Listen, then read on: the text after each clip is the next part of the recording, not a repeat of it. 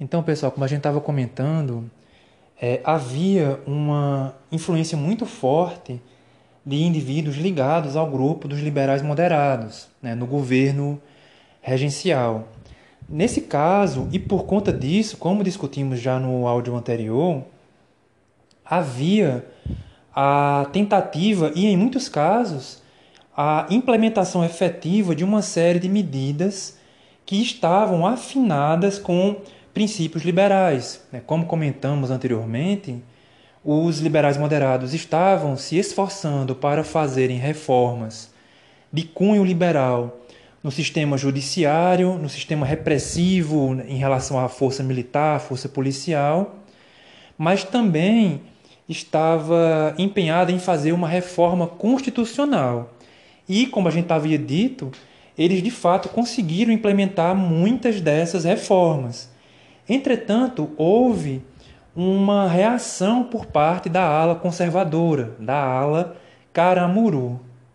Essa resposta por parte da ala conservadora, por parte dos Caramurus, terminou se manifestando no Senado através de uma série de vetos de emendas e de tentativas de alteração de medidas presentes naquele projeto Miranda Ribeiro, que a gente comentou anteriormente, que visava dar continuidade à implementação dessas reformas mais liberais. Em face dessa resposta da ala conservadora, da ala caramuru, o governo né, e o setor reformista do governo, em resumo, os liberais moderados, começaram a tentar pensar formas de barrar essa reação dos caramurus, essa reação dos conservadores. E a resposta que eles terminaram colocando no horizonte contra esse avanço, vamos dizer assim, é, dos, dos, dos caramurus, dos conservadores, foi a tentativa de estabelecer um golpe de Estado. Esse golpe de Estado seria marcado, seria caracterizado pela substituição da regência trina por uma regência una. E o regente, no caso, seria um político totalmente alinhado com a tendência liberal moderada. De uma maneira ou de outra, como, ela, como o autor coloca no início da página 79, o Marcelo Basílio vai dizer o objetivo era escolher nova regência, una a ser entregue a Feijó, e votar por aclamação a chamada Constituição de Pouso Alegre, que conservava a monarquia hereditária, mas abolia o poder moderador, o Conselho de Estado, o Senado vitalício e a concessão de títulos de nobreza, além de criar assembleias legislativas nas províncias. Esperava-se de um só golpe resolver os problemas da aprovação da reforma constitucional da remoção de José Bonifácio e mediante a obtenção de poderes extraordinários requeridos insistentemente por Feijó das revoltas exaltadas e caramurus. A questão é que esse golpe de Estado, essa tentativa de golpe de Estado que havia sido colocada no horizonte, terminou não acontecendo, sobretudo por conta da intervenção de um político moderado muito influente chamado Carneiro Leão. Esse político terminou é, mantendo suas convicções legalistas, porque, como a gente já deve ter comentado em sala, em outros momentos, um golpe de Estado não necessariamente é um golpe militar. Um golpe militar é um golpe de Estado e ele é assim definido por conta do protagonista do golpe, no caso, as forças militares. No caso, é, de uma maneira geral, o golpe de Estado ele pode ser militar ou civil. Né? E um golpe de Estado, de uma maneira muito simplificada, termina sendo a subversão de leis ou de normas para favorecer aquele que a subverte. Nesse caso, como a gente está comentando aqui, pode ser caracterizado como um golpe de Estado porque estava se, sendo proposta a subversão de uma norma, de uma lei, de uma norma legal. No caso, que favoreceria aquele que a subverteria, ou seja, a substituição da regência trina pela regência una, tal como ela estava sendo proposta nesse momento, pode ser caracterizada como um golpe por conta dessa subversão. Entretanto, como eu estou dizendo, o Carneiro Leão, com a sua intervenção, com a intervenção desse político, ele reforçou que era necessário manter o princípio da legalidade, ou seja, não era é, é, interessante, não era justo, não era correto subverter a lei, subverter a ordem, criar uma manobra política, mesmo que ela servisse para favorecer o grupo ao qual ele pertencia. Por exemplo, como cita o Marcelo Basile aí, mais ou menos próximo ao final da página 79, ele coloca né, um, um trecho do discurso do Carneiro, do Carneiro Leão. Diz ele, né, abre aspas, não nos apartemos, porém, dos princípios que temos definido constantemente, isto é, da, da legalidade. Todos nós, da maioria, temos pugnado por esses princípios, temos, temos dito, todos temos dito, que não queremos senão as reformas legais. Seria, pois, absurdo desmanchar em uma noite o que tanto nos tem custado a conservar. Desse modo, insistindo na manutenção da legalidade né, do processo político, dos debates políticos, enfim, é, terminou acontecendo uma cisão, um racha entre os liberais moderados. E, como eu vou colocar mais adiante, havia uma série de questões entre os liberais moderados. Os liberais moderados, de uma maneira simplificada e resumida, eles possuíam convicções políticas afinadas com os princípios liberais, mas em muitos casos eles terminavam possuindo também interesses que só eram satisfeitos é, a partir de uma distância em relação é, a esses princípios, ou seja, eles possuíam convicções liberais, enfim, e eles possuíam interesses que nem sempre eram satisfeitos por conta dessas convicções liberais. Então havia uma certa ambivalência em relação a isso.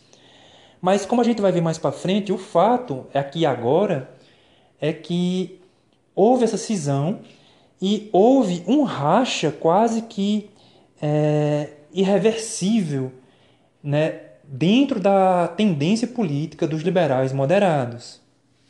De uma maneira ou de outra, é, como a gente já comentou, esse período regencial é um período instável, é um período de tensões, de conflitos, de conflitos políticos, de conflitos de interesse, enfim.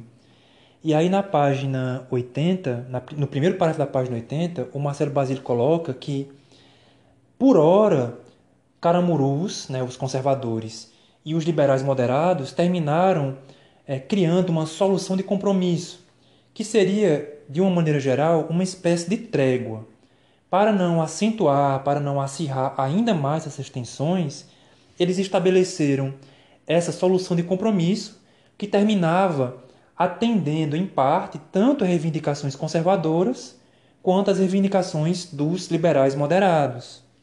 Por exemplo, no final do primeiro parágrafo da página 80, o Marcelo Basílio coloca: Do projeto original foram retiradas a extinção do poder moderador e do Senado vitalício, a autonomia municipal e a qualificação de monarquia federativa e se tornou direta a eleição para regente, sem vice. De uma maneira ou de outra, é como se tanto os liberais moderados quanto os conservadores dessem um passo para trás, né? Fosse, é como eu disse, é como se fosse uma trégua. Apesar dessa solução de compromisso, apesar dessa trégua, é flagrante que a Câmara terminou sofrendo uma derrota em face do Senado. A Câmara, como a gente já comentou também, possuía uma composição mais heterogênea. Ela era composta por indivíduos e por grupos com tendências menos é, coesas do que o Senado. Como a gente já falou também, o Senado tinha uma predominância mais conservadora. Né? Evidentemente, existiam elementos de outras tendências, mas a predominância era conservadora. E de uma maneira ou de outra, ainda que tenha ocorrido essa solução de compromisso, essa trégua, foi uma derrota dos liberais moderados, foi uma derrota da Câmara e foi uma vitória dos conservadores, foi uma vitória do Senado. Por outro lado, em 12 de agosto de 1834 foi aprovado o ato adicional, que, de uma maneira geral, era mais favorável ao grupo liberal, mas que depois terminou sendo reinterpretado e terminou sendo utilizado por grupos conservadores, mas vejamos antes esse cenário inicial. Com o ato adicional, houve ainda a tentativa de insistir em algumas reformas liberais, por exemplo, como o autor coloca é, aqui na página 81.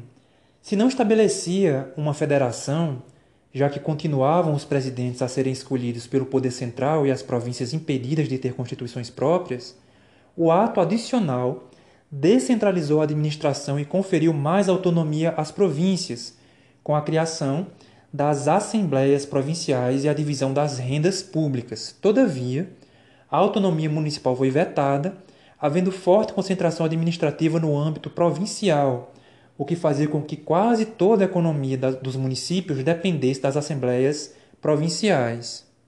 Assim sendo, é, é como de um lado os conservadores haviam tido uma vitória, como a gente comentou agora, e de outro, os liberais teriam tido também, por sua vez, uma pequena vitória com isso. Né? Houve, como a gente comentou agora, ainda a insistência nessas medidas de caráter mais liberal, nessas medidas de caráter mais descentralizador. Entretanto, como a gente havia comentado, a cisão, né, a separação na no grupo, né, na tendência liberal moderada, foi muito forte, foi muito severo. E isso vai terminar influenciando os debates a partir daí. Antes disso, porém, é, a aprovação desse ato adicional terminou é, indo na direção dessas reformas liberais, terminou interpretando, alterando, reinterpretando algumas questões da Constituição de 1824. Mas isso, como a gente comentou, terminou abalando é, as tendências que já não eram tão estáveis, né, as tendências políticas que já não eram tão estáveis nesse momento. Vocês poderão ver no primeiro parágrafo da página 82 um breve resumo dessa questão do ato adicional e de como ela termin... ele terminou sendo uma das últimas medidas é, de caráter mais liberal de fato como ela terminou sendo uma das últimas vitórias dos liberais nesse primeiro momento. Mas o fato, como a gente havia dito, é que os debates eram intensos e havia a proposição de várias questões, e uma delas, muito defendida pelos liberais exaltados, era não somente a adoção do federalismo, mas cada vez mais a substituição da monarquia pelo republicanismo.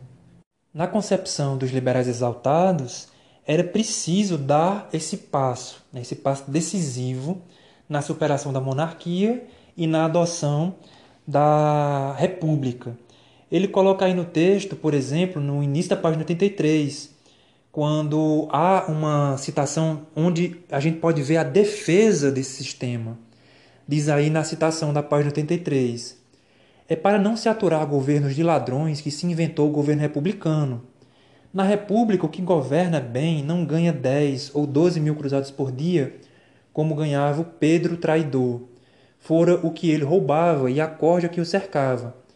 É esta a primeira diferença. Além disto, o que, o que governa em governo republicano é eleito como os deputados.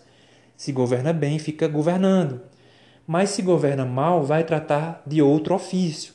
Nas repúblicas bem dirigidas, castiga-se a quem governa mal. Só nas repúblicas como a dos Estados Unidos é que se vê justiça. Evidentemente, a gente está percebendo que é uma visão extremamente positiva da república, quase como se ela não houvesse vícios, né? quase como se ela não tivesse seus defeitos. Porém, esse era um ponto definido nesse momento.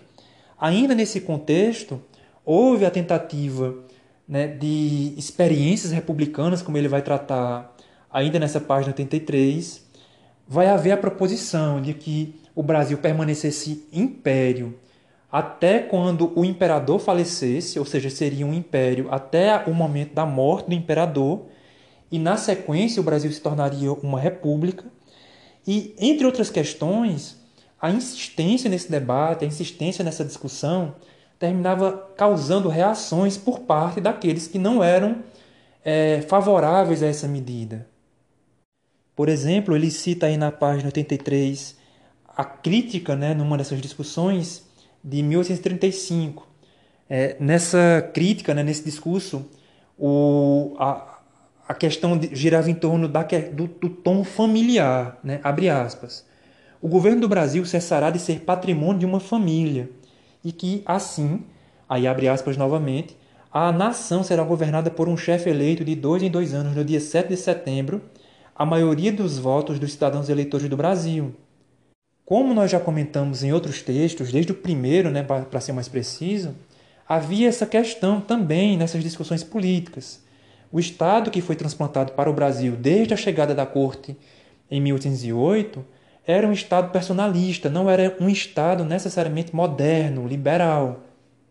De uma maneira geral, se a gente for tomar uma chave de leitura para essa, essa discussão, é que como a monarquia é um sistema muito personalista, ou seja, a monarquia é, depende do rei, né, depende do imperador, depende, né, enfim, da família real, da família imperial, só existe o sistema político é, na dependência do, do sujeito, né, da persona, do indivíduo.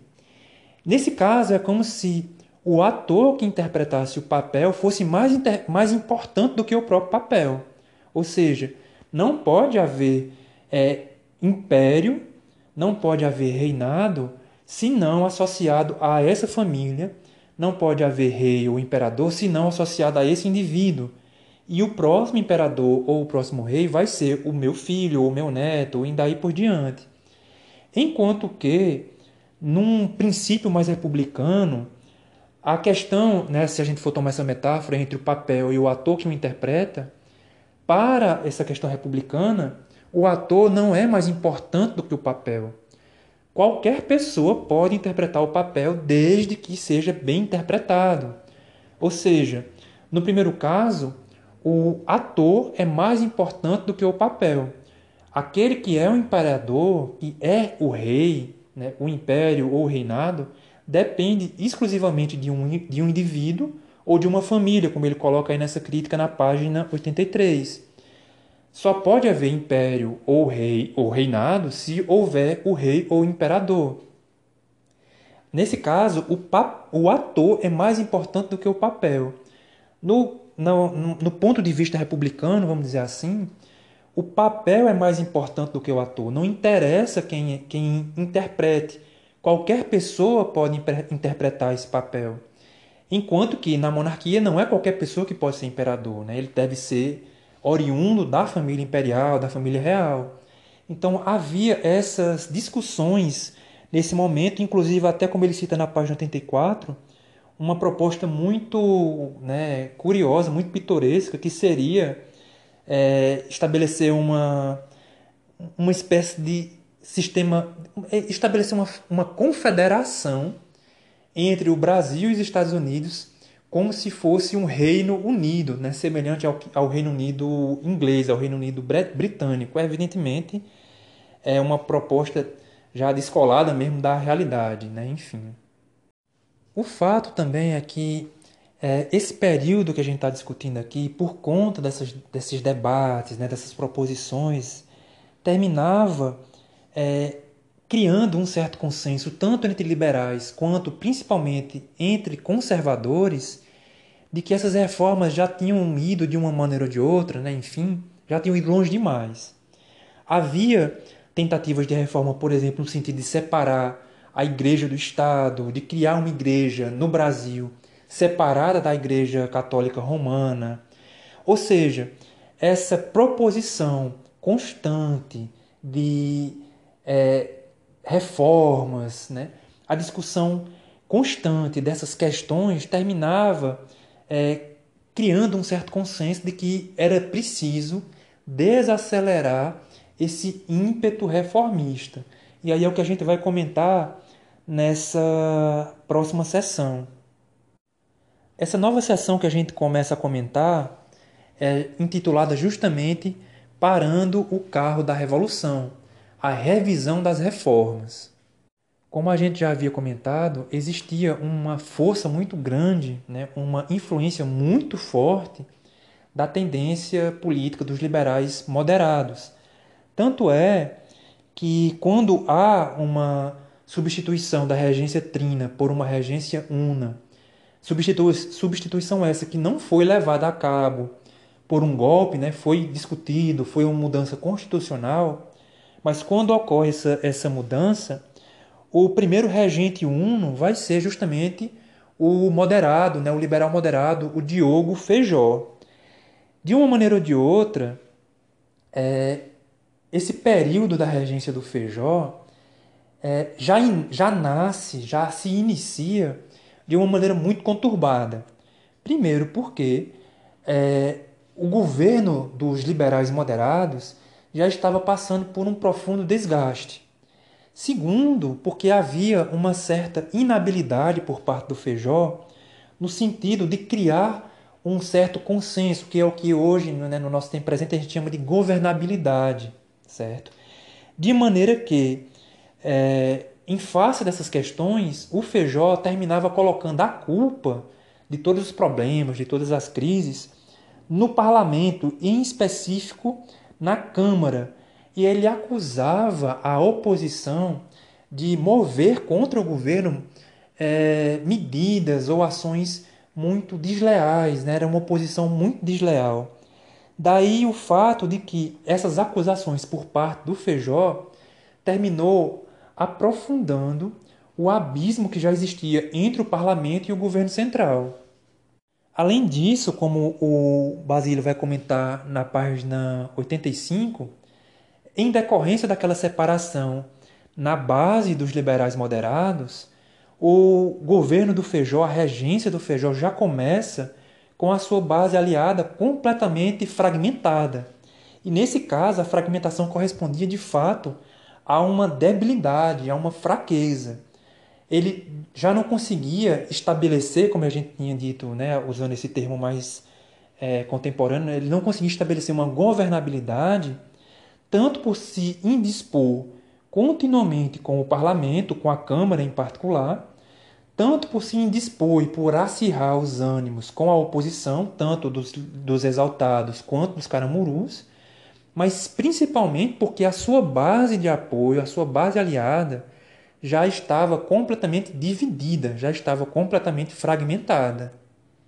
Assim sendo, é, criando essa, essa inimizade, né, aprofundando essa falta de diálogo com a oposição, com a Câmara, e não possuindo uma base aliada coesa, homogênea, aquelas medidas políticas que já eram naturalmente impopulares, que já eram naturalmente difíceis, não somente eram difíceis de serem colocadas em prática, de serem aprovadas, por conta da oposição, que era ferrenha, evidentemente, mas também porque, é, na inevitabilidade de aprovar essas é, medidas, né, sendo elas inevitáveis, não havia essa dinâmica política de tentar suavizar o impacto dessas medidas. Pelo contrário, a cada medida impopular, a cada medida mais dura, a oposição fazia ressoar ainda mais a negatividade de cada uma delas. Além disso, é, e como exemplo dessas medidas impopulares, né, que desgastavam o, o, o governo, a regência do Feijó, a gente cita, como o autor indica, no início da página 85, que havia profundos atritos do governo com a igreja, assim como houve é, restrições à liberdade de imprensa. E como a gente já comentou aqui em outros textos, e nesse também, é, restringir essa liberdade de, de imprensa era atacar aquele espaço de sociabilidade, aqueles instrumentos e possibilidades de ação política. Ou seja, era como se você estivesse de fato, e era o que era né, na verdade, tentando sufocar, tentando controlar os debates políticos. Não somente controlar, mas, em certo caso, em certa medida, é, impedir esse debate acontecer. Além disso, o Marcelo Basílio vai colocar, ao longo dessa página 85 e na sequência, a, é, dois fatores que terminavam aprofundando, tornando mais aguda ainda essa crise.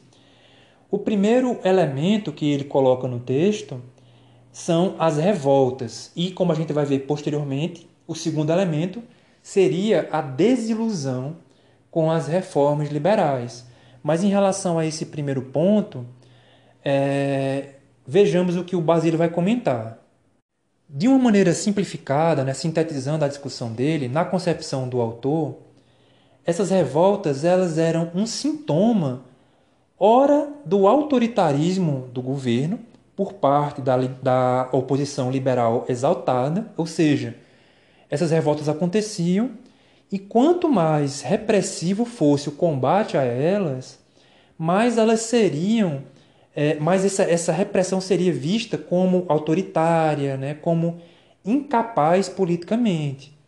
Da mesma forma, é, a eclosão, a emergência dessas revoltas de maneira sucessiva terminava de outra forma, de outro lado, por outro lado, terminava demonstrando uma inabilidade, uma incapacidade política de evitar que elas ocorressem. Ou seja, o governo, a regência do Feijó, ela era vista, ora como repressiva demais, quando ela de fato é, atacava, reprimia violentamente essas revoltas, ela era vista como autoritária.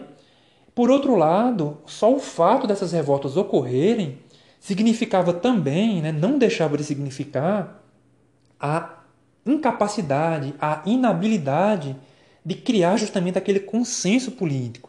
Ou seja, ele não conseguia fazer com que as revoltas não eclodissem, e quando elas, quando elas eclodiam, ele reprimia, em muitos casos, violentamente. E, sobretudo, é, essas revoltas, né, sobretudo a, a Revolução Farroupilha, que, como a gente comentou, possuía objetivos políticos bem definidos, bem estabelecidos, é, essas revoltas, inclusive a, a Farroupilha, terminava onerando o Estado, desgastando o Estado. Combater essas revoltas de maneira repressiva era sinal de autoritarismo. A eclosão dessas revoltas era sinal de incapacidade política, de uma maneira ou de outra. Ao mesmo tempo em que enfrentá-las, né, de fato, era um gasto. Gastava-se material humano gastava-se material, de fato, né, equipamentos, armamentos, enfim, e gastava-se muito, elas custavam muito dinheiro. Então, esse primeiro elemento terminava é, enfraquecendo, terminava sendo mais uma chaga na sangria da regência. E nesse jogo político, a oposição, em face dessas medidas mais repressivas, né, né nessa repressão mais violenta, acusava o governo de sugerir a instalação de uma ditadura, ao passo em que o Feijó terminava acusando novamente a Câmara de dificultar o combate a essas revoltas.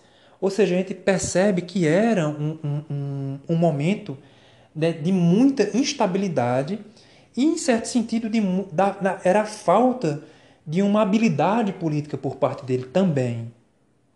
Além disso, como o autor sugere já na página 86, o segundo fator que a gente comentou foi a desilusão com as reformas liberais, como comentamos anteriormente. Os liberais moderados, né, o governo liberal, é, obteve vários sucessos, conseguiu implementar várias reformas. Entretanto, essas reformas terminavam, em muitos casos, é, garantindo os privilégios de, de quem já era privilegiado, terminava não melhorando de fato a vida daqueles que precisavam ter a vida melhorada. Ou seja, é, essas reformas liberais terminavam não surtindo o efeito que elas almejavam, ok? Além disso, como a gente comentou já várias vezes, vocês poderão ver na página 86, ao longo dessa página 86, mas principalmente no primeiro e no segundo parágrafo dela, um traço dessas reformas liberais era a concessão, a a delegação de poder às províncias, né? naquele espírito de descentralização. Entretanto, entretanto, nem sempre as, as províncias que recebiam esse poder, que tinham seu poder reconhecido, aumentado, enfim, estavam afinadas com esses princípios liberais. Então, por um lado, que é aquela questão da, que a gente sempre comenta das contrapartidas e dos efeitos colaterais. Por um lado, as reformas liberais eram um sucesso porque elas implementavam essas medidas descentralizadoras, elas é, concediam poder às províncias. A contrapartida, o efeito colateral, é que Assim, possuindo esses poderes, as províncias nem sempre estavam alinhadas politicamente com o governo central. E nesse caso, eles terminavam usando esse poder concedido e implementado por conta dessas reformas contra o próprio governo. De uma maneira ou de outra, como a gente pode ver, que são essas contrapartidas, que são esses efeitos colaterais, as reformas eram uma bandeira né, dos liberais moderados, mas ao, mesmo tempo terminavam se tornando é, um problema. Né? Eles implementavam mudanças, eles concediam poder, e esse poder, em alguns casos, era utilizado contra o próprio governo, sobretudo por províncias que não estavam tão alinhadas e tão afinadas politicamente com ele. Nessa lógica, termina acontecendo um, uma série de contrapartidas, como eu digo, né? uma série de efeitos colaterais. A, essas reformas, a implementação dessas reformas, a constitucional, a das forças repressivas, a judiciária, era uma bandeira é, liberal moderada, mas ao mesmo tempo ela terminava enfraquecendo todos os grupos é, políticos naquele momento. Como ele coloca ainda no final da página 86, é, essas reformas é, terminavam, é, essas reformas protagonizadas pelos liberais moderados, terminavam esvaziando a bandeira dos liberais exaltados, ou seja, os liberais moderados se apropriavam, né, se apropriaram da bandeira das reformas, esvaziando as reivindicações dos liberais exaltados, da mesma forma que elas é, abalavam o poder dos caramurus, dos conservadores, porque uma das reformas que foi é, que obteve sucesso foi a reforma constitucional e era um ponto de honra dos caramurus, era um ponto de honra dos conservadores manterem a Constituição intocada. Então, na medida em que essa reforma foi é, vitoriosa, na medida em que ela foi aprovada, ela significava também uma derrota dos caramurus, né, dos conservadores. Por fim, essas reformas terminaram, como a gente comentou, é, se voltando contra o próprio feiticeiro. Essa magia terminou se voltando contra o feiticeiro. Porque né, entre aquele debate da convicção e dos interesses, a implementação dessas reformas, o apoio ou não a essas reformas, terminou conduzindo a um racha, a uma separação, a uma cisão dentro do grupo dos liberais moderados. Como consequência disso, a fluidez das identidades políticas, dos sentimentos de pertencimento a esta ou àquela tendência política, se tornaram ainda mais fluidos as identidades se tornaram ainda mais estáveis. Como ele coloca no texto, é quase como se elas tivessem se esfacelado, né? como se tivesse havido um esfacelamento dessas identidades políticas, dessas sintonias com a identidade A, B ou C. Como a gente havia dito, então, minha gente, só para a gente entender um pouco essa questão, né, vamos voltar àquela chave de leitura que eu havia indicado anteriormente. De uma maneira ou de outra, né, de maneira sintética, antes de qualquer coisa, é como se os liberais moderados estivessem divididos entre as suas convicções políticas, entre a sua simpatia pelos ideais liberais e os seus interesses, ou seja, os liberais moderados é como se eles estivessem divididos entre as suas convicções e os seus interesses. Nem sempre a satisfação desses interesses aproximava-os dos princípios liberais nem sempre esses princípios liberais é, terminavam satisfazendo seus interesses. Enquanto que os caramurus, os conservadores, não eram simpáticos aos ideais liberais, pelo contrário, pelo contrário, ou seja, eles tinham a sua convicção política, eles não eram liberais em muitos casos, né, de maneira predominante, eles não eram necessariamente liberais. Eles possuíam essa convicção, e em muitos casos, essa convicção satisfazia os seus interesses, ou seja, eles não estavam tão divididos entre suas convicções e seus interesses como os liberais moderados. Dessa forma, como ele coloca aí no texto, ao longo dessa página 87, é, essa questão da reinterpretação da Constituição, a revisão dessas reformas liberais, aquele consenso que a gente comentou, que terminou sendo gerado de que já estava bom de reforma, que as reformas já tinham ido longe demais, que era preciso desacelerar, era algo não somente que atendia às convicções dos caramurus, dos conservadores, como também ia de, de encontro direto aos seus interesses, enquanto que isso não acontecia com os liberais moderados. Ou seja, os caramurus, de certo modo, terminaram se tornando, é, eles terminaram se vendo numa situação muito confortável. Eles eram contra esse exagero de liberalismo, esse, contra esse exagero de medidas liberais, e, portanto, se dispunham a, a revisá-las, a reformar as reformas. E isso não ia contra os seus princípios, isso não ia contra as suas convicções, ao mesmo tempo também que não atentava contra os seus interesses. Então, um grupo que começa a sair fortalecido desse contexto vai ser o grupo dos conservadores. Como a gente havia comentado também, houve um racha entre os liberais moderados.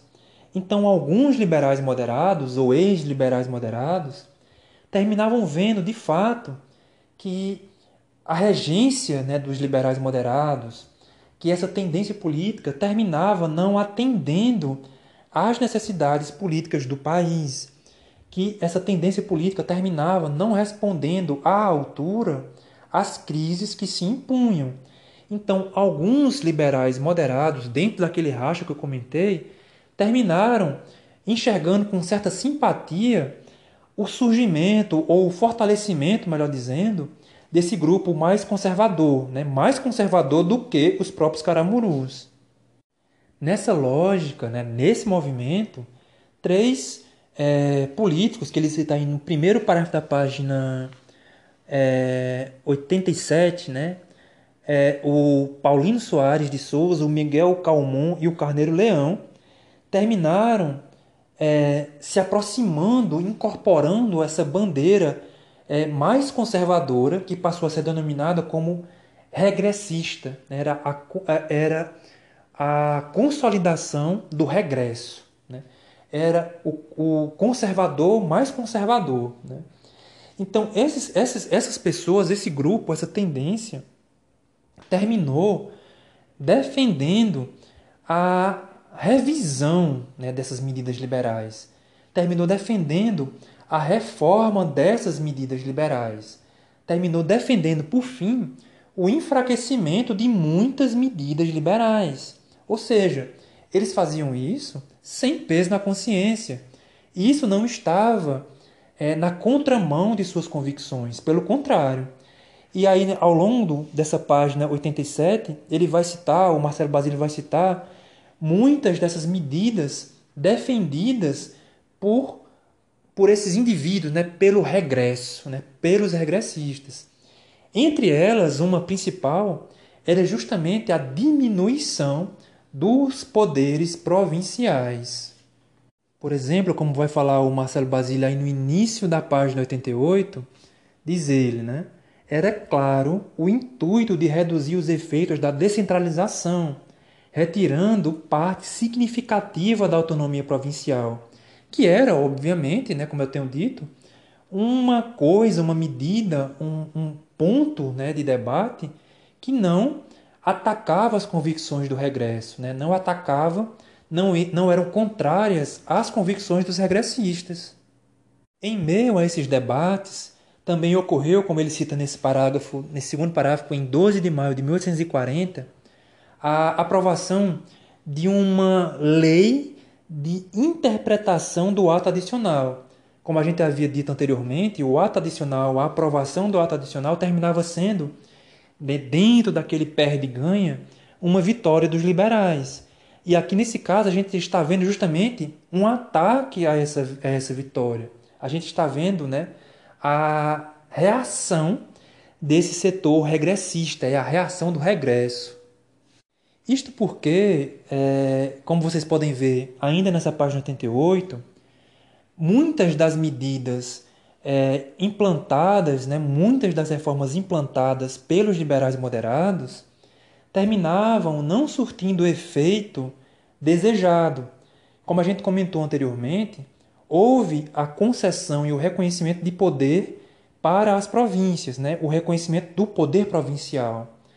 E dentro daquele espírito descentralizador, né, com a, o reconhecimento e a concessão desse poder para as províncias, aquelas medidas terminavam sendo completamente subvertidas, como ele coloca no texto na página 88. Por exemplo, em relação à questão judiciária, ele cita, né, é, como apontou Flore, os juízes de paz, em geral, eram homens remediados da comunidade, em busca da ascensão sociopolítica, dependentes dos potentados locais. Assim, eram acusados com frequência de atos de arbitrariedade, impunidade, corrupção e fraude eleitoral, bem como de serem incompetentes ou relapsos. Alguns juízes não eram formados em direito né, ou dedicavam pouquíssimo tempo a essa atitude. Ele coloca ainda mais para baixo o juiz também se tornou-se alvo de várias críticas. Havia escassez de cidadãos aptos a serem jurados. Havia interferência dos poderosos locais sobre a seleção e as decisões dos jurados. E em razão de práticas clientelísticas e de suborno, havia ampla impunidade. E aí, como a gente havia dito, a concessão de poder às províncias terminava sendo subvertida. Né? É como eu digo, era aquela questão das contrapartidas, é aquela questão dos efeitos colaterais, já que é, há o reconhecimento e a concessão de poderes para as províncias, aqueles que detinham os poderes nas províncias terminavam abusando, em muitos casos, desses poderes. De maneira que, como ele coloca na página 89, o Código de Processo Criminal terminava sendo não um instrumento de justiça, mas um instrumento coercitivo, né, punitivo, era um instrumento de coerção, porque terminava é, sendo utilizado por aqueles que detinham poder em cada província em seu próprio favor. Dessa forma, é, em razão e em reação é, do surgimento, do fortalecimento desse grupo que passou a ser chamado de regresso, houve é, alguns indivíduos que terminaram se agrupando, né, que terminaram reagindo ao regresso. E eles não, não necessariamente compartilhavam uma mesma convicção. O que eles compartilhavam não justamente essa não adesão àquilo que o regresso defendia. Então, em oposição ao grupo do regresso, ao grupo regressista, passou a ser identificado indivíduos que pertenciam ao grupo do progresso, ao grupo progressista. De uma maneira geral, esses progressistas, ainda que eles não compartilhassem no todo, né, totalmente, integralmente, as mesmas convicções políticas, fica claro que havia uma ênfase ainda entre os progressistas da defesa de princípios liberais. Eles acusavam, em certo sentido, que as mudanças defendidas pelo regresso eram mudanças autoritárias, eram mudanças tirânicas. De uma maneira ou de outra, como ele vai colocar aí no texto, é, houve uma reforma do Código de Processo Criminal de acordo com esse espírito regressista, né? de acordo com esse espírito regressista. De maneira que, é, dentro dessa estrutura judiciária, né? dentro dessa estrutura, é, dentro, dessa, dentro dessa hierarquia política, tudo ganhava um caráter altamente centralizador. Por exemplo, o Marcelo Basile comenta, né, no final da página 89, a reforma do Código do Processo Criminal estabelecia rígida hierarquia de cargos e funções, centralizando toda a estrutura judiciária e policial do império. No topo, representando o imperador, estava o ministro da Justiça, que nomeava os chefes de polícia, os comandantes da Guarda Nacional e quase todos os magistrados, desde desembargadores até juízes municipais e de órfãos, passando pelos juízes de direito e substitutos. Indicados e diretamente subordinados ao chefe de polícia estavam os delegados e subdelegados, nomeados na corte pelo ministro da Justiça e nas províncias pelos presidentes. Estes, juntamente com os vice-presidentes, eram nomeados pelo, pelo ministro do império. Ou seja, de um lado a gente via que aquela descentralização, que a concessão e o reconhecimento de poder para as províncias terminava sendo utilizada de maneira subversiva, né? Havia uma subversão desse poder concedido às províncias por aqueles que detentinham esses, esses poderes. De outro lado, a gente vê que essas medidas centralizadoras, tais como essa que eu acabei de citar, que eu acabei de ler, né, que eram implementadas e defendidas pelos regressistas, né, também não eram é, inocentes, né, também não eram desinteressadas. Você vê que, havendo uma hierarquia dessa, dessa, dessa natureza, qualquer pessoa poderia se tornar alvo de uma arbitrariedade por parte de um delegado, de um juiz, enfim. Ou seja, tanto havia um abuso derivado daquela descentralização, quanto havia a possibilidade de abuso em decorrência dessa centralização. Ainda em decorrência dessa reforma do Código de Processo Criminal, somente os juízes de paz permaneciam com certa independência e com certa autonomia em face desse poder central. Mas eles terminaram não sendo necessariamente esquecidos. Eles foram, né, tiveram suas atribuições é, modificadas, alteradas, né, tiveram muitos dos seus poderes esvaziados. Por fim, encerrando essa sessão, o que a gente comenta é que, de fato, houve essa reação conservadora, houve a constituição desse grupo dos regressistas, né, o grupo do regresso, e que possuía ainda de maneira mais ou menos tímida uma oposição muito incipiente, caracterizada pelo grupo dos progressistas, né, pelo grupo do progresso. Mas de uma maneira ou de outra a gente percebe que esse debate político, que essas dinâmicas políticas, que esse jogo de forças políticas, de influência política, terminava é, dando, né, se a gente fosse fazer essa, essa, criar essa metáfora, terminava dando a vitória nesse momento aos regressistas, aos conservadores. Eles haviam, estavam, né, no caso, é, à frente do placar. E é o que a gente vai continuar discutindo na sessão seguinte. Para que a gente compreenda a discussão que o autor propõe na sessão intitulada A Ascensão do Regresso, que se inicia aí na página 90, cabe a gente relembrar só alguns pontos que a gente indicou no final da sessão anterior. Como dissemos naquele momento, houve né, e havia um certo consenso no sentido de que as reformas que haviam é, sido feitas, algumas, algumas terminaram conseguindo seus objetivos, outras nem tanto. Mas o consenso partia do seguinte princípio: as reformas que tinham que ser feitas já foram feitas.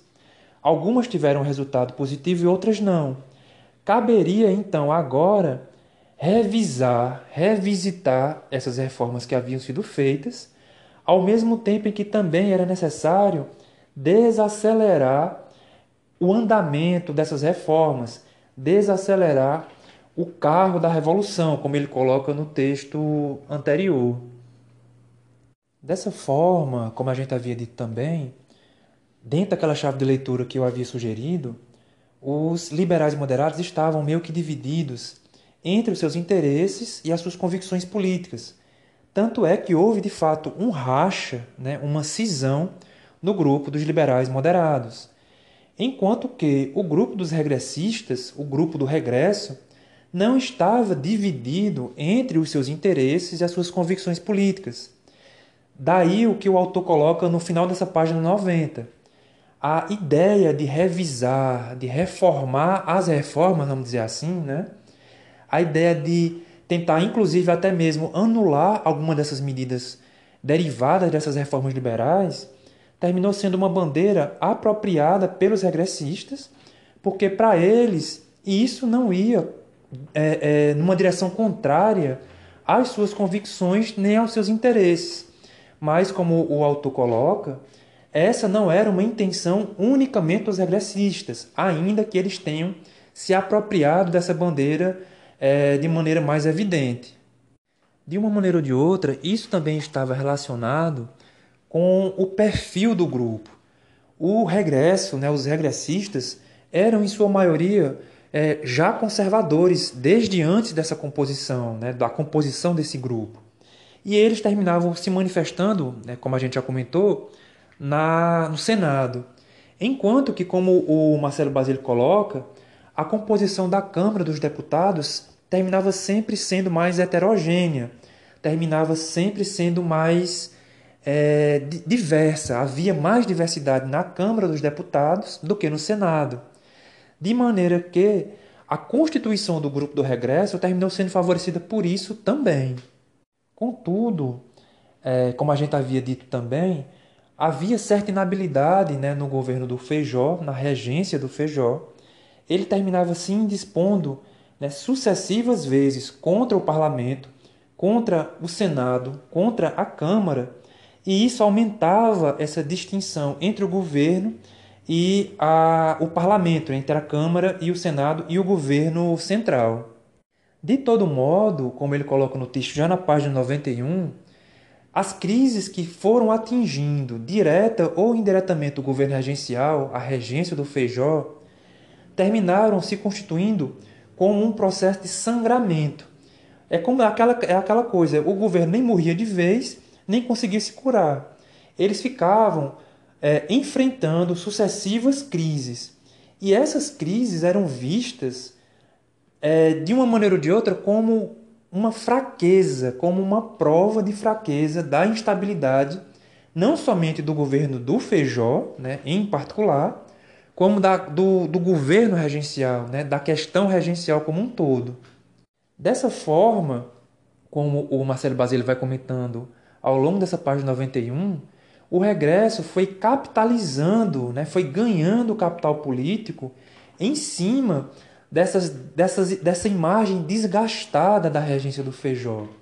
E aí, no caso, quando ocorreu a legislatura de 1838, o Feijó terminou sendo substituído, né? Ele, houve a eleição pela, por, uma novo, por um novo regente uno, e o Feijó terminou perdendo para um ex-caramuru, né? justamente essa questão que a gente estava comentando, ele terminou perdendo para o Araújo de Lima, que era um ex-caramuru que havia aderido recentemente ao regresso, havia se tornado regressista.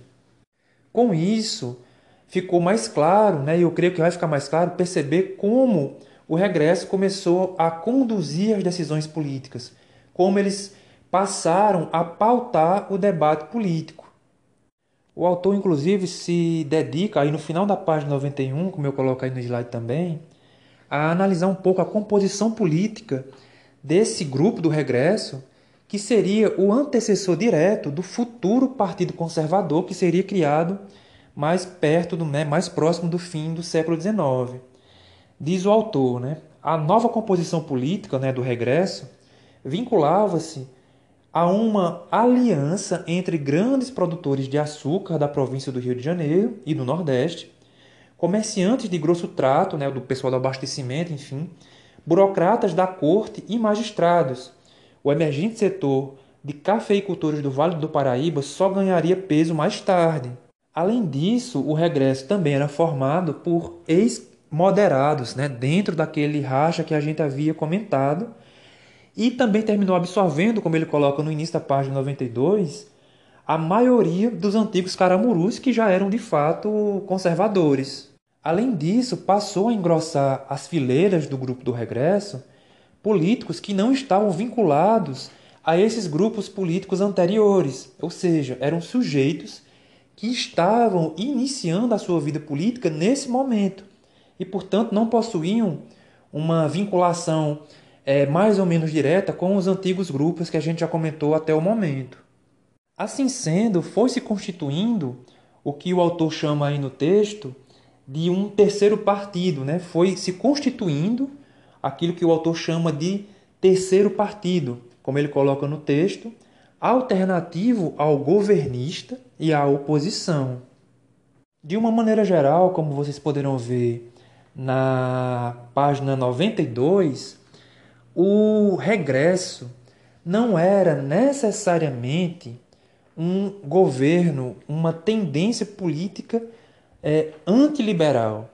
O que eles eram, evidentemente, eram profundamente conservadores Mas, como vocês poderão ver aí na página 92, o autor diz o seguinte: Logo chamada de regresso, a facção defendia uma monarquia constitucional centralizada, com concentração de poderes no parlamento para uns, os egressos da moderação, e no executivo para outros, ex-caramurus e os líderes da nova geração. Não era contra as reformas liberais, como eu comentei, né? mas entendia que o país ainda não estava preparado para elas, que teriam levado à anarquia, ameaçando a integridade nacional. Era preciso corrigi-las de modo a adotar o novo governo dos instrumentos de controle capazes de assegurar o progresso dentro da ordem. Ou seja, não é necessariamente uma tendência política totalmente contrária aos princípios liberais. Entretanto, esses princípios liberais só funcionavam é, em segundo e em terceiro plano. A ideia inicial do regresso, o lema inicial do regresso, era a garantia da ordem. Havendo ordem, né, na concepção dos, dos regressistas, haveria progresso. De todo modo, essa é, como eu disse, uma característica muito é, típica do pensamento conservador, que é a desconfiança com tudo aquilo que simboliza mudança.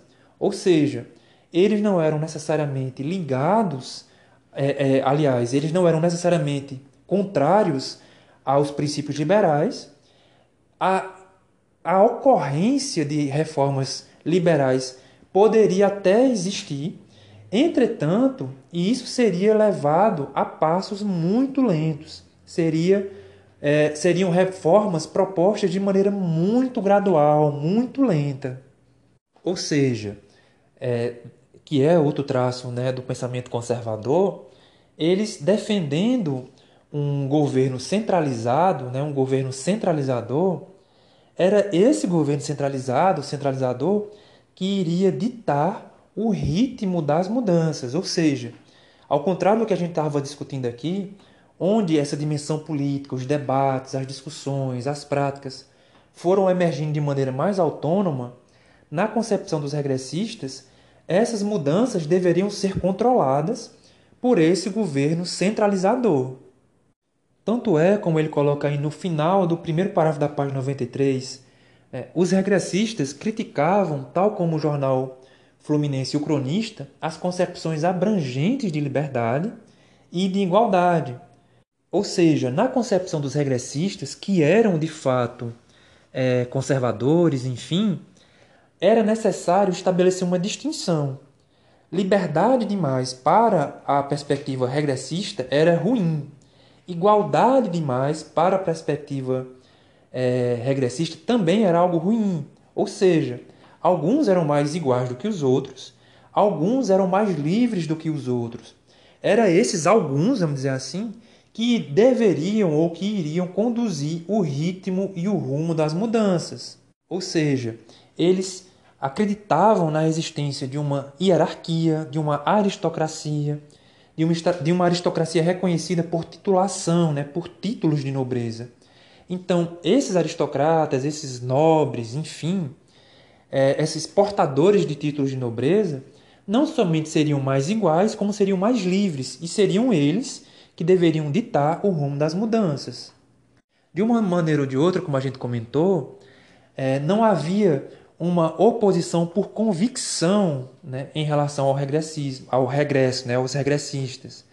O que existia era uma oposição, evidentemente, mas as pessoas que se colocavam como oposição ao regresso não compartilhavam necessariamente uma mesma convicção política. O que eles compartilhavam, de fato, era essa característica de se oporem ao regresso.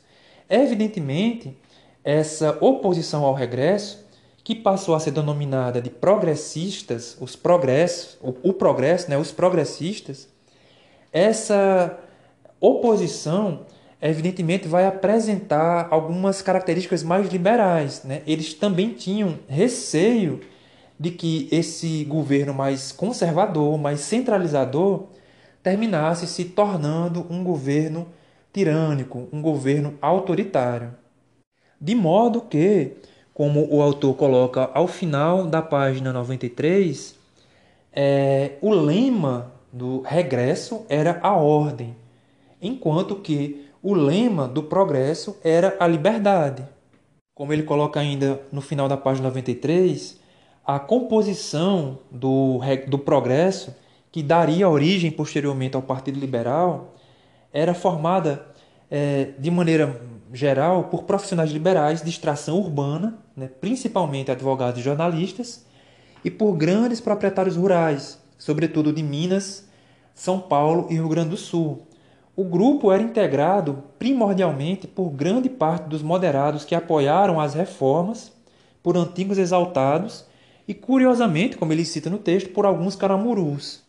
Ou seja, de uma maneira geral, ainda que eles não compartilhassem a mesma convicção política, havia esse traço comum de certa simpatia em relação aos princípios liberais. E a gente pode perceber, né, lógico, que a, os moderados que faziam parte desse grupo, juntamente com ex-altados ou com ex-caramurus, eram pessoas que não somente nutriam certa simpatia pelos ideais liberais, mas no que diz respeito aos moderados, eram justamente os moderados que terminaram é, ficando mais próximo mesmo das suas convicções, né? defendendo as suas convicções, mais do que necessariamente os seus interesses.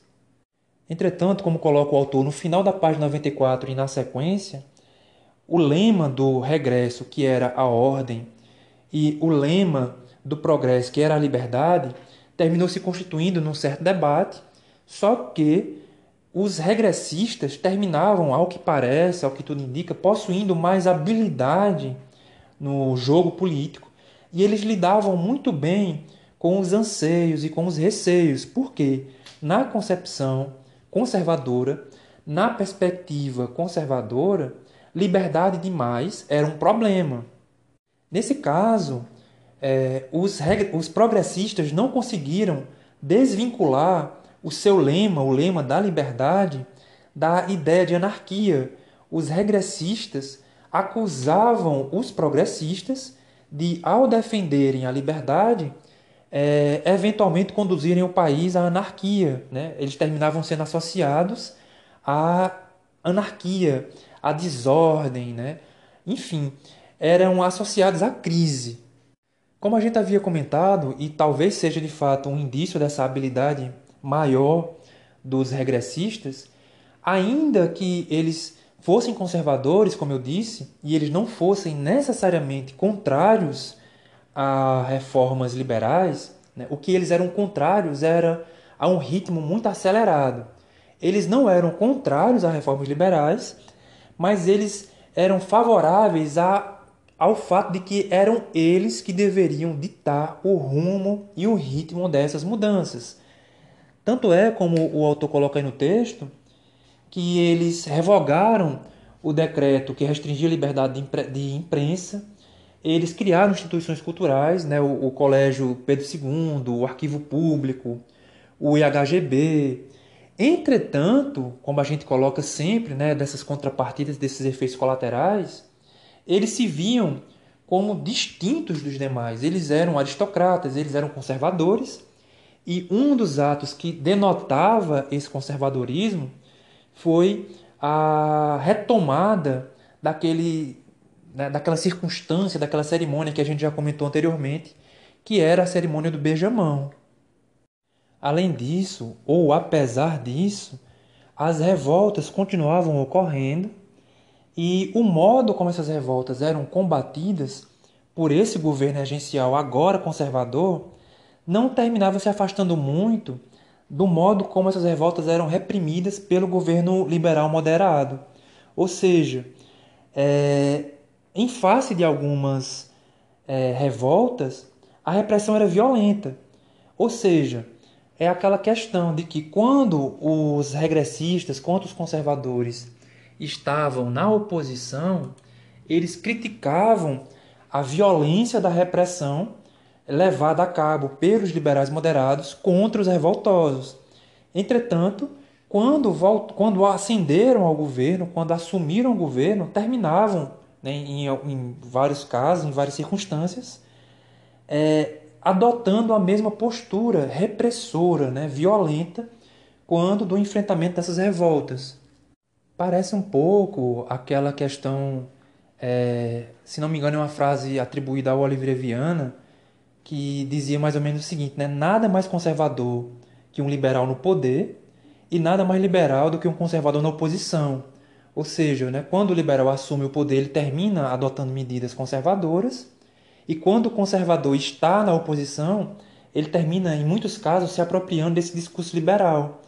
E aqui no caso, como a gente tem dito, é, apesar deles sinalizarem algumas mudanças, algumas medidas liberais, como a constituição dessas instituições culturais, eles assumiam aquele aspecto conservador sem é, receio, é, defendiam a monarquia centralizadora, defendiam a distinção social a partir de títulos de nobreza, retomaram o, a cerimônia do beijamão, ou seja, era um, governado, um governo é, centralizador, conservador, que desejava ter o poder para si, né, no sentido de ditar a direção e o ritmo de qualquer mudança que porventura fosse ocorrer.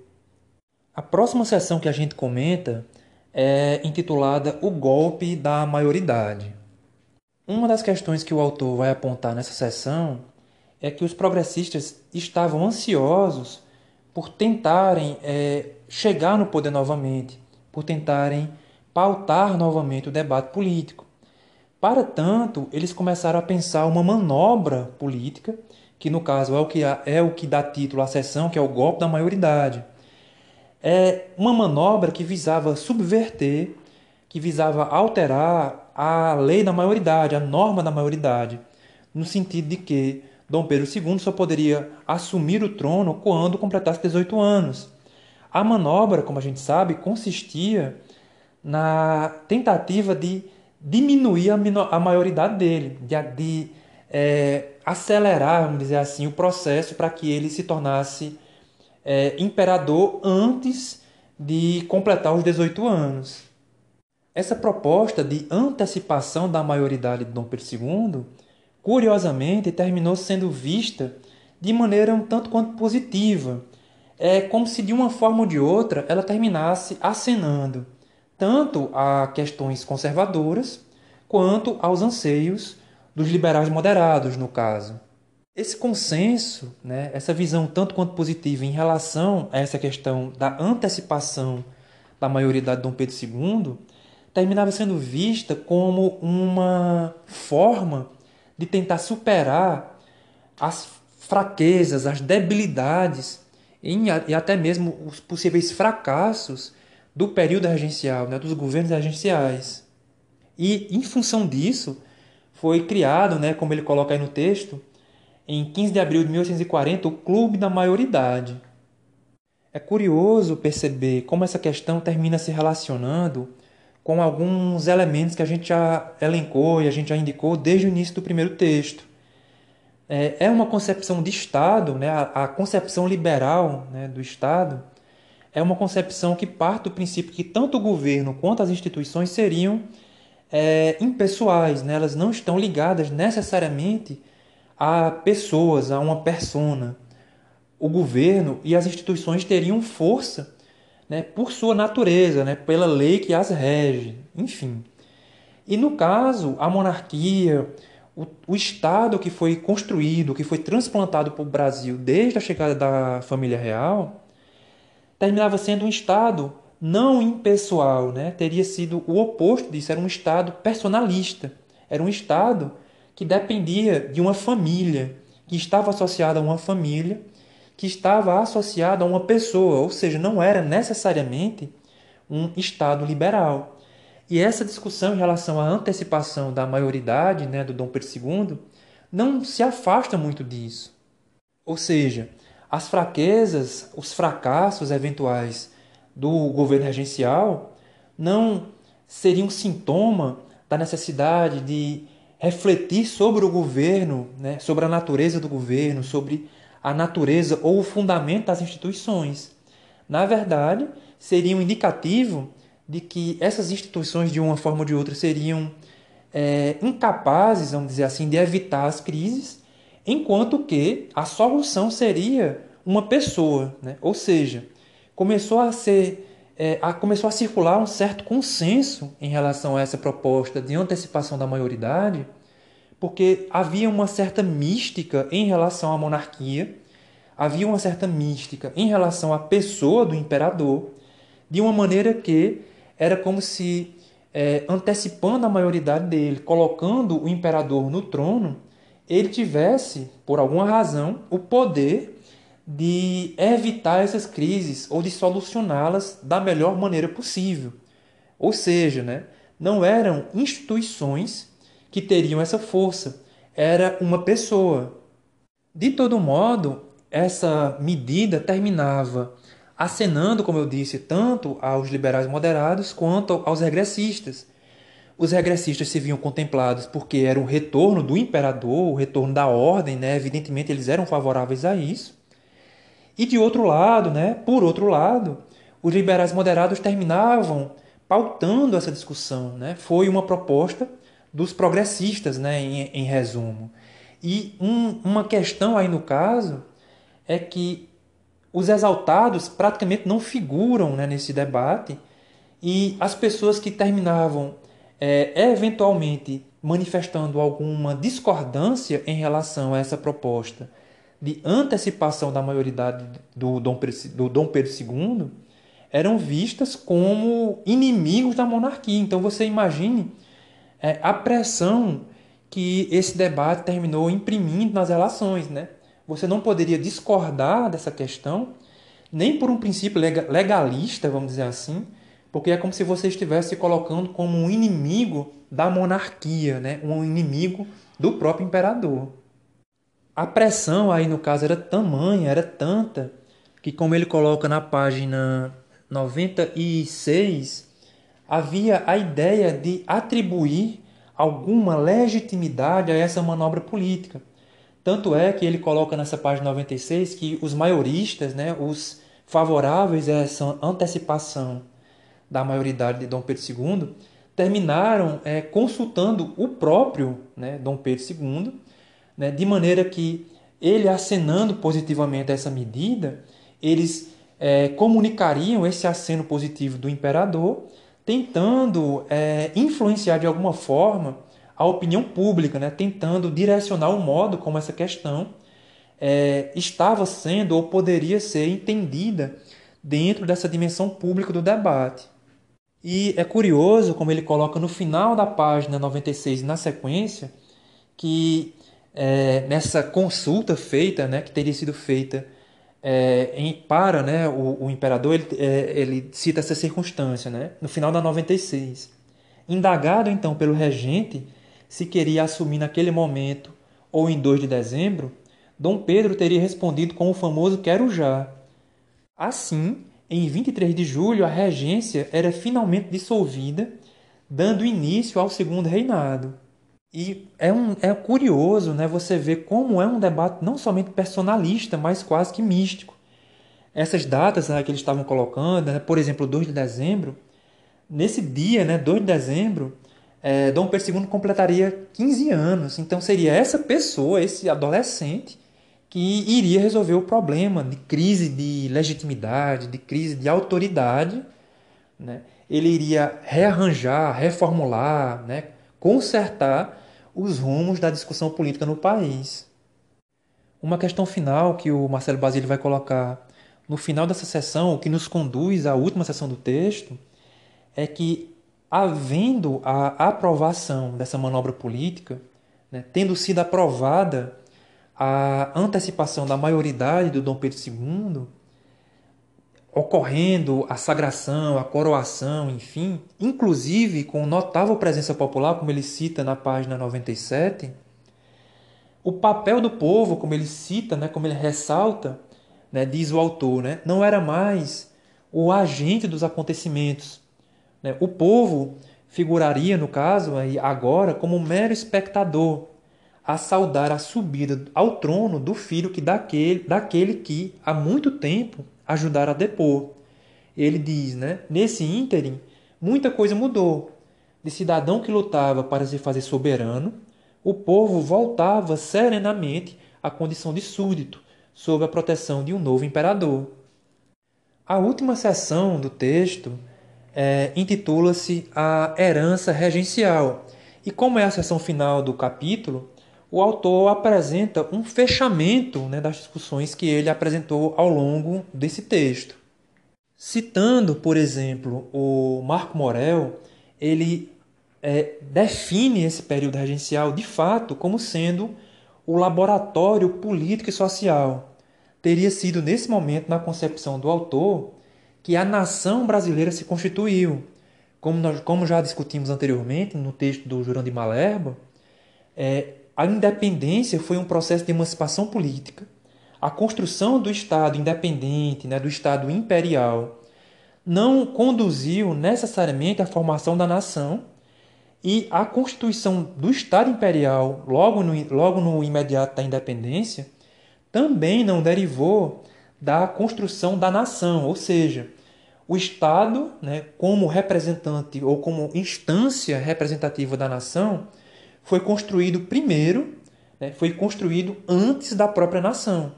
Para o autor, foi nesse momento, né, no período regencial, que a nação brasileira passou a refletir sobre seus próprios rumos. Né? Foi nesse momento que os representantes do povo, né, Senado, né, Câmara, enfim, passaram a pensar os fundamentos, a natureza não só do governo, mas das instituições que o regiam, né, que o normatizam, que o regulamentam. Nesse caso, né, na página 97, ele diz: é, nesse momento, as mais diversas e originais fórmulas políticas foram elaboradas e diferentes experiências testadas, abarcando amplo leque de estratos sociais.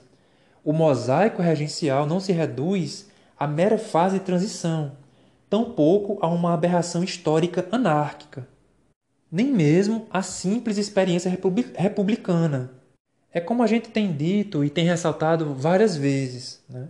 A gente está falando aqui né, do, do, no decorrer do século XIX, é, de uma maneira né, mais ampla, mais abrangente, o mundo estava diferente, as relações sociais, políticas, econômicas estavam se redesenhando, né, se reformulando numa rapidez vertiginosa. Então, desde o início do primeiro texto, a gente tem ressaltado isso. Havia uma certa ambivalência entre o sistema político, o governo aqui instituído, e as forças sociais que ele visava é, normatizar, governar, enfim. Eram forças sociais que estavam, em muitos casos, é, conectadas com esse espírito mais amplo, né, com essas questões mais amplas, com ideias ou ideais mais abrangentes, que muitas vezes colocavam em questão esse próprio governo que estava sendo é, instalado aqui no Brasil. Daí, como a gente coloca, só comentando essa, essa sessão final, foi nesse período que novos atores políticos firmaram sua influência. Foi nesse momento que houve uma circulação, até certo ponto, né, bastante autônoma de, de, de ideias, né, de ideais, de ideologias.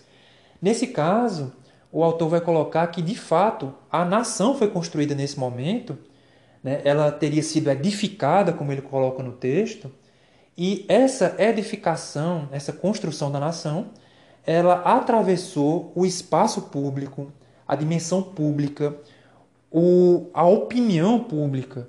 Ela esteve, portanto, no cerne de novos ritos, de novas festividades, de novas ações e práticas, assim como de novas representações. Então, né, só para encerrar o texto, no final da página 99 ele coloca: a herança regencial afigura-se tanto na promoção de novos quadros políticos, construtores da consolidação do Estado Imperial, como nas propostas legadas. Os caramurus, com sua idolatria aos princípios originais da Constituição de 1824 e a monarquia representativa centralizada, forneceram as bases do modelo político abraçado pelos conservadores. Os moderados, com suas medidas para reduzir poderes concentrados nas mãos do governo central, inspiraram os liberais. E os exaltados tiveram várias de suas bandeiras resgatadas após quase quatro décadas, pelo novo Partido Liberal, pelo Clube Radical e pelo Partido Republicano.